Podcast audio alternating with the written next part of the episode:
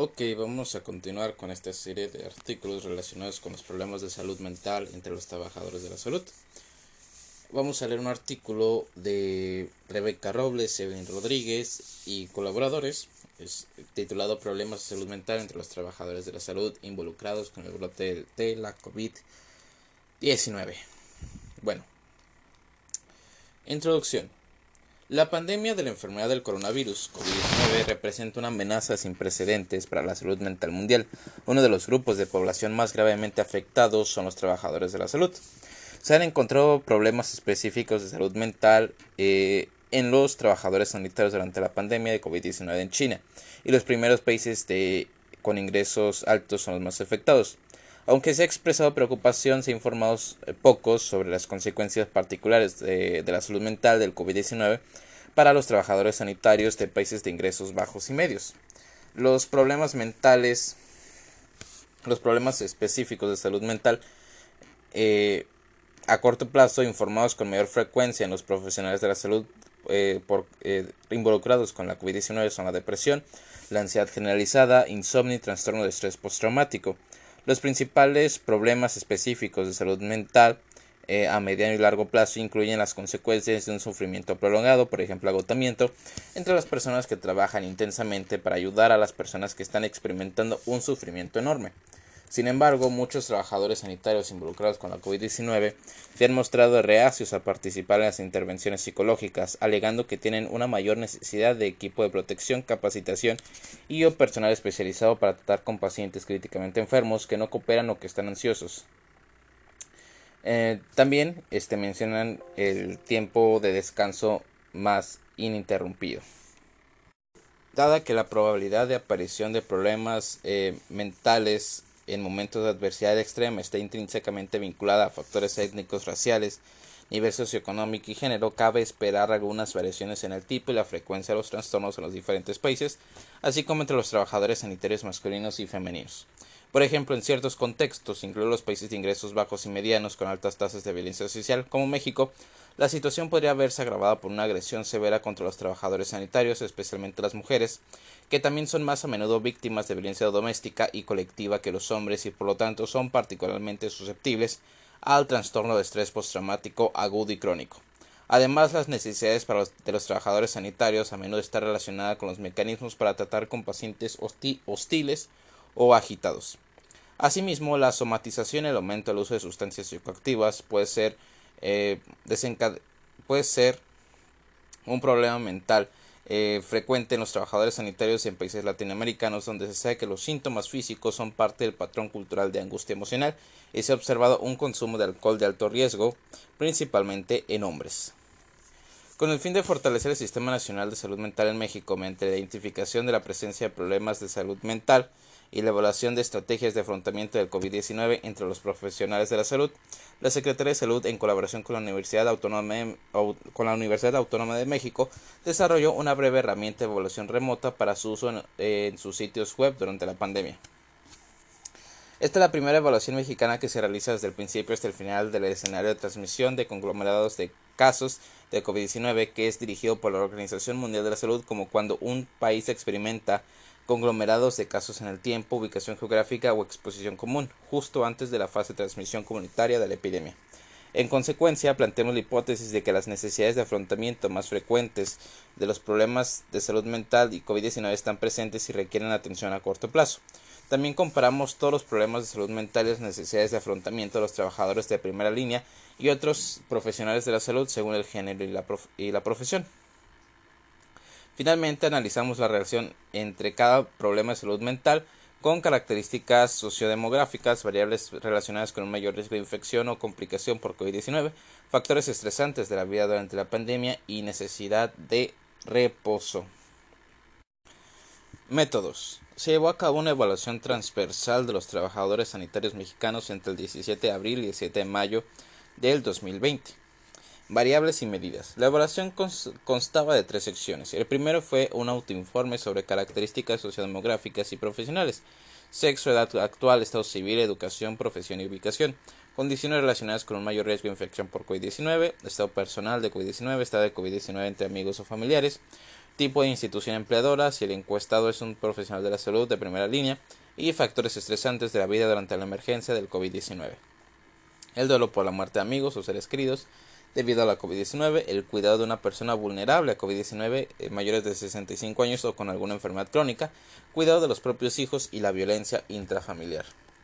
La segunda sección fue una recopilación de las siguientes medidas de detección. La primera es la lista de verificación de PTSD para el DM5, que también evaluó problemas para conciliar el sueño o permanecer dormido, el índice de bienestar médico en el que las puntuaciones iguales o a mayores a 4 en estudiantes de medicina, iguales o mayores en médicos graduados indicaban un alto riesgo de agotamiento. 3. La escala de ansiedad de 5 ítems del estudio del campo para la APS de la CIE 11 en la que la puntuación total igual o mayor a 3 predijo el 89.6 de los casos de ansiedad generalizada por encima del umbral. 4. Los primeros 8 elementos del cuestionario de evaluación del estado actual del SSOM eh, para medida de autoinforme utilizada para identificar trastornos somatomorfos. Y 5. El cuestionario de salud del paciente, una herramienta de detección precisa y ultra breve para la depresión, cuyo punto de corte recomendado es una puntuación igual o mayor a 3.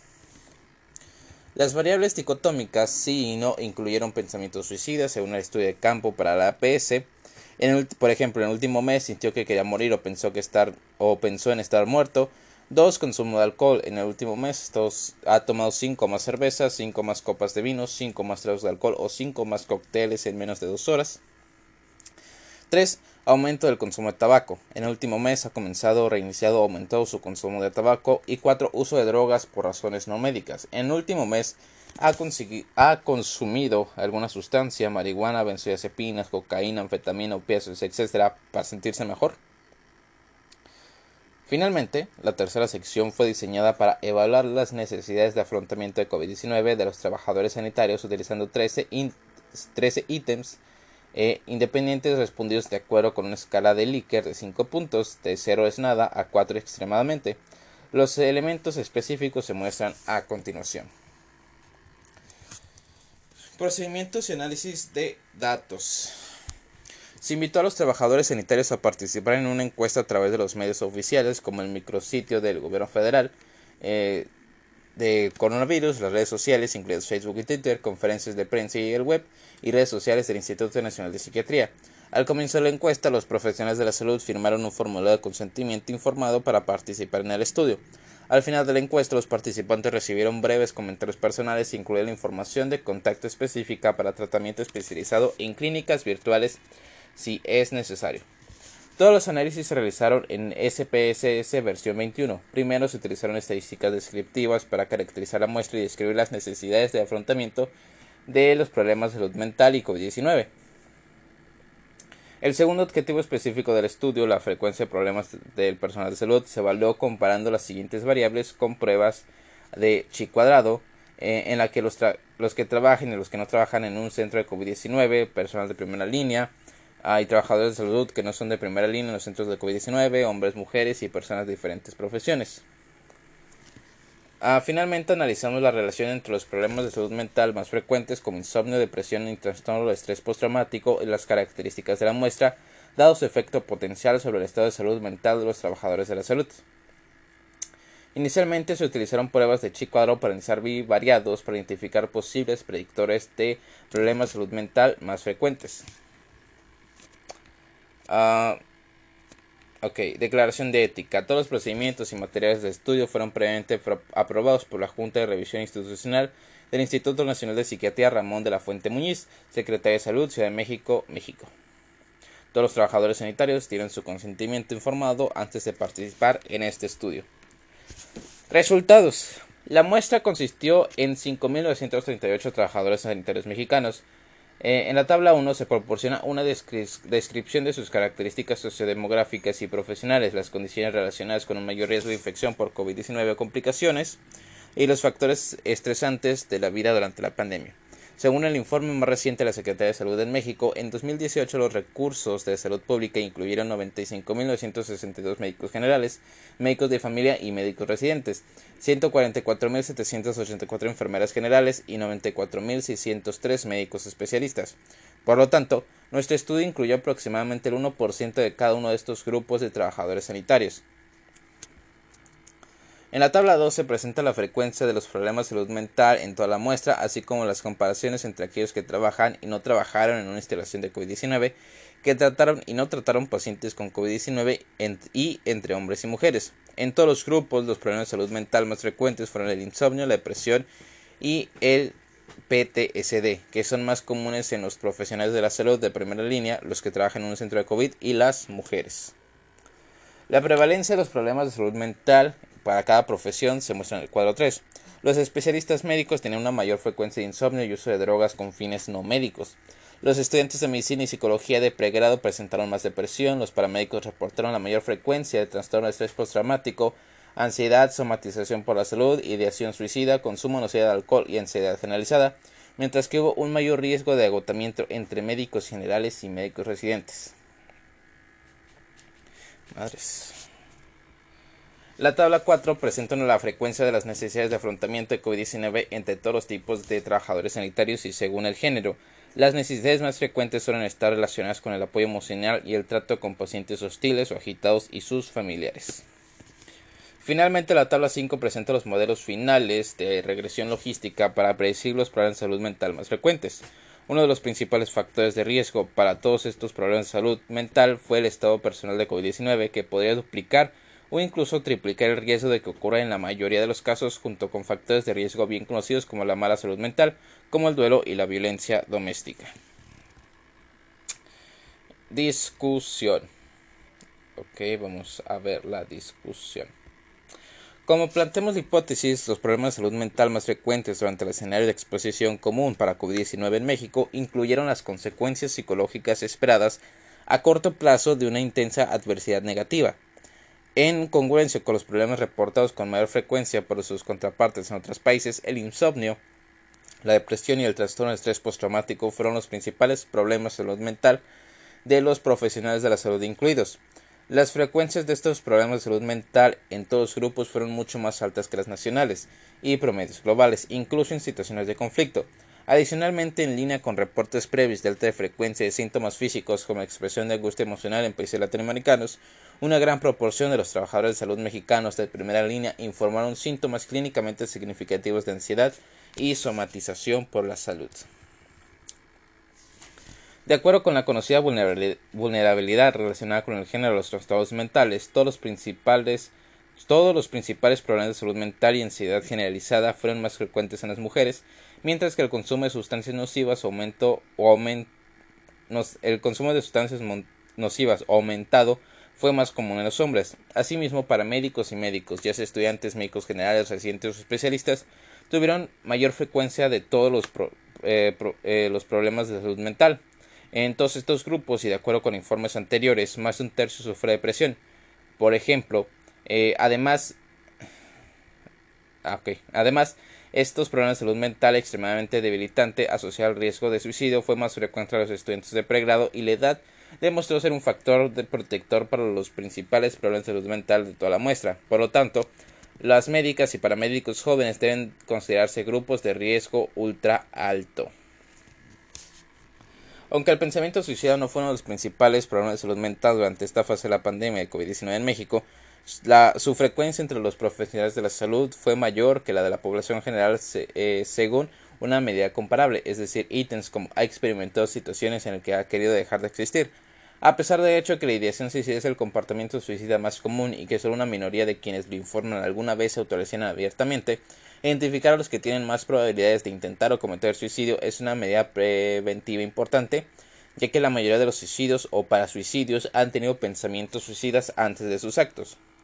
Desafortunadamente, la frecuencia de pensamientos suicidas entre los trabajadores sanitarios que tratan a pacientes con COVID-19 podría aumentar si sus, problemas de salud mental no reciben tratamiento y o como resultado del aumento de agotamiento, el trastorno de estrés postraumático y la fatiga por compasión que se esperan en la próxima fase de la epidemia por COVID-19 en México, es decir, el escenario de transmisión comunitaria. Dado que todos los problemas de salud mental evaluados fueron más frecuentes en aquellos que han estado directamente involucrados en el diagnóstico, tratamiento y cuidado de los pacientes con COVID-19, y que en línea con los riesgos de Lai et al. siendo un problema de salud de primera línea, siendo que un eh, profesional de salud de primera línea es un factor de riesgo para los principales eh, problemas de salud mental, intensificamos el seguimiento y el tratamiento de la salud mental entre los profesionales de la salud de primera línea. Afortunadamente, a diferencia de sus pares chinos, que se mostraban reacios a participar en, intervenciones psicológicas en línea, más del 40% de nuestra muestra de trabajadores sanitarios de primera línea informó que necesita una intervención específica para crisis emocionales, así como intervenciones psicológicas remotas. Además, de acuerdo con las necesidades de afrontamiento de COVID-19 percibidas con mayor frecuencia, se desarrollaron y distribuyeron a los trabajadores sanitarios videos de capacitación sobre técnicas efectivas para el manejo de pacientes hostiles y agitados y sobre cómo usar el equipo personal de bioseguridad para atender las necesidades de los especialistas en salud mental que atienden a pacientes y familiares en los centros de COVID-19 se auspiciaron servicios psicológicos externos y remotos para la población general. A partir eh, de los factores relacionados con los problemas de salud mental más frecuentes en nuestra muestra, se desarrolló una clínica virtual especializada para el duelo. Adicionalmente, el análisis de otros problemas de salud mental, aunque no los principales, según el grupo profesional, reveló mayores frecuencias de burnout en médicos residentes y enfermeras, lo que sugiere que la presión sobre ellos puede ser especialmente grande durante la crisis. En consecuencia, se desarrollará e implementará una estrategia activa para programar periodos de descanso para este personal durante la próxima fase del COVID-19 en México. Esto ayudará con la falta de tiempo de descanso reportada por más del 30% de los trabajadores sanitarios de primera línea, que según nuestros datos pueden triplicar el riesgo de insomnio, que es el problema de salud mental más frecuente en la muestra.